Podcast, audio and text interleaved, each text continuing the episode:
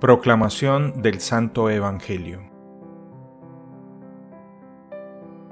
En aquel tiempo fue Jesús con sus discípulos a Judea y permaneció allí con ellos bautizando. También Juan estaba bautizando en Enón, cerca de Salim, porque ahí había agua abundante. La gente acudía y se bautizaba, pues Juan no había sido encarcelado todavía. Surgió entonces una disputa entre algunos de los discípulos de Juan y unos judíos acerca de la purificación.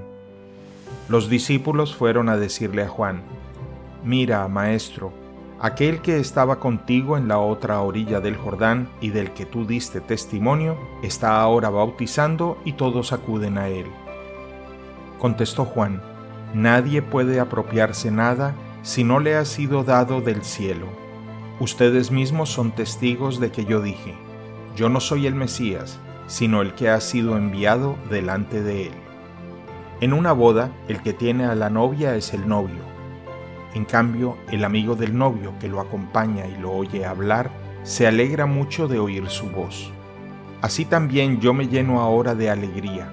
Es necesario que él crezca y que yo venga a menos. Palabra del Señor.